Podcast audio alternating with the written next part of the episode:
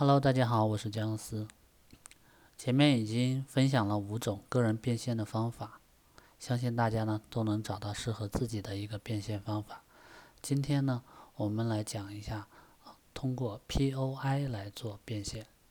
首先介绍一下 POI 是什么？POI 呢是 Point of Interest 的英文缩写，意思就是兴趣点。在抖音上面呢。POI 展示的是指针对某个视频的拍摄位置进行信息展示。为了便于理解，我们先来简单的介绍一下。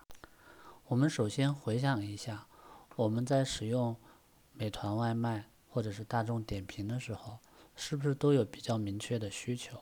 我们通常是在饿了或者是在嘴馋了的时候才会打开这些 APP 来挑选美食。这种行为是由明确的需求来驱动的，但是我们使用抖音的需求就不一样了。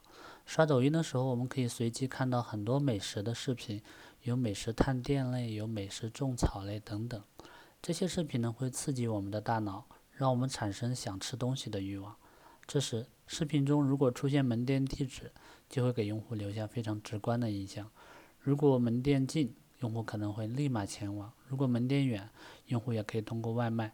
购买美食，这样呢就会提高门店线上和线下的销量。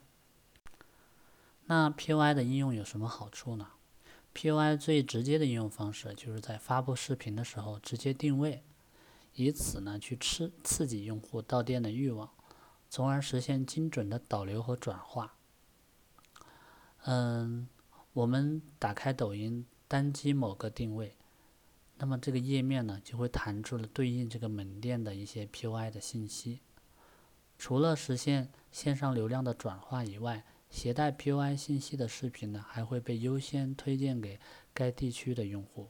视频在同城页或者是相应城市专题页中出现的概率呢，就会增加。视频的播放量呢和互动数呢也会增多，门店的曝光的概率也会大大的增加。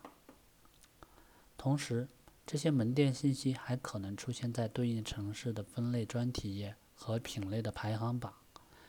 比如说，携带 POI 信息的视频中的餐饮店信息呢，可能出现在同城页的美食栏目当中，还有机会可能进入热门推荐，这都是有可能的。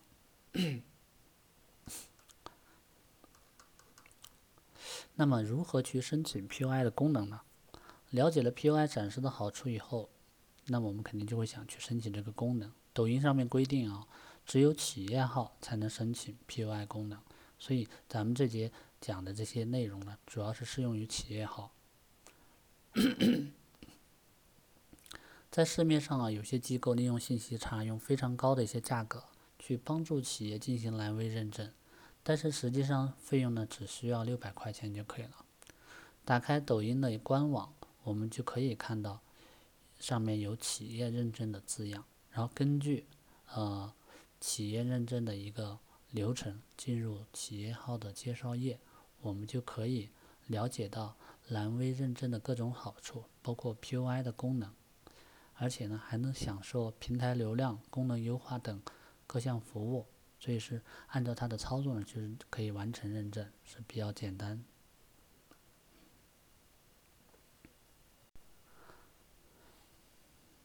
那么完成了企业认证以后，我们又如何利用 POI 来引流变现呢？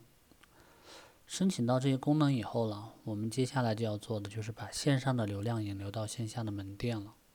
目前呢，利用 POI 进行营销推广的主要方式是凭证码和优惠券。比如说在屈臣氏、啊磨合宣传活动使用了优惠券方式，很多用户涌入涌入了线下的门店，用优惠券消费。或者兑换魔盒等商品，大大提高了门店的销售额。利用 POI 进行营销推广，让很多门店，尤其是餐饮门店呢，感受到线上流量转会为线下消费的威力，而且用户也认为整个流程是非常顺畅的。顺畅的。二零一九年三月的时候，呃，预约定位和线上排队取号功能在抖音开启了一个内测。这个功能后面被广泛应用于，呃各个线上到线下的转化。我们也相信抖音呢，它会继续开通一些其他的类似更高效的一个功能，为方便商家呢进行推广和引流。就目前而言，嗯，抖音呢，它是可以跟美团等平台是相媲美的，因为它的流量比较大。另外，抖音本身的视频内容呢，能让用户产生更强的一个场景代入感，从而呢去优化用户的体验。除了利用上述一些自带的功能，我们还可以怎么做呢？怎么样才能把线上的流量引流到线下门店呢？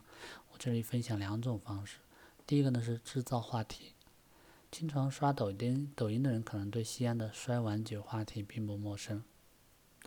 有一年西安的这个摔碗酒的话题呢是超爆红，因此呢他就奏响了抖音城市宣传的一个号角。之后，重庆的川楼地铁、成都的宽窄巷子、厦门的土耳其冰淇淋，纷纷成为网红打卡的主题。我们就拿西安的摔碗酒来说，与这个话题相关的视频播放量超过了一个亿，很多人因为摔碗酒到西安旅游。第二是精准获客，抖音上面海底捞的相关话题很火，该话题和相关视频的播放量已经。超过了好几十亿，海底捞的官方抖音号有多少粉丝呢？其实只有几百个粉丝，但是为什么海底捞话题的抖音上能爆红，给海底捞全国所有线下门店带来流量呢？海底捞其实跟摔碗酒的话题呢，它是不一样。摔碗酒的话题的爆红呢，会给所有开展摔碗酒业务的门店带来客流，可能今天这家开展摔碗酒业务门店火了。明天另一家开展摔碗酒业务的门店也火了，这种火爆现象呢，只跟产品相关，跟品牌无关。但海底捞呢，它不仅仅是一个话题，它还是一个连锁品牌。只要它得到曝光，用户对它产生兴趣，用户就会到海底捞各个门店去体验和消费。这也体现了一种非常精准的获客方式，因为用户不会在看完海底捞的视频以后，跑到其他品牌的火锅店去消费。值得思考的是呢，海底捞官方抖音号从来不自己制作视频内容，抖音上关于海底捞视频全部是网红或者是网友自发拍摄并上传的。这种内容生产方式就是我们所说的 UGC。UGC 的缩写意思就是用户生产内容，这是一种很有效的营销策略。海底捞呢就把这个策略用到了极致。这里我们讲解两种适合线下门店内容输出的玩法，第一个是美食探店。这种玩法呢，在抖音上很常见。具体的做法是，门店邀请一些网红到店里面体验，网红用自身的线上流量给门店带来线下的客流量，这也是门店比较常用的一种营销方式。搜索探店，我们就可以找到很多类似这样的视频。第二个是隐藏菜单，隐藏菜单呢是一种很有心机的玩法，门店可以设置一些隐藏菜单，比如。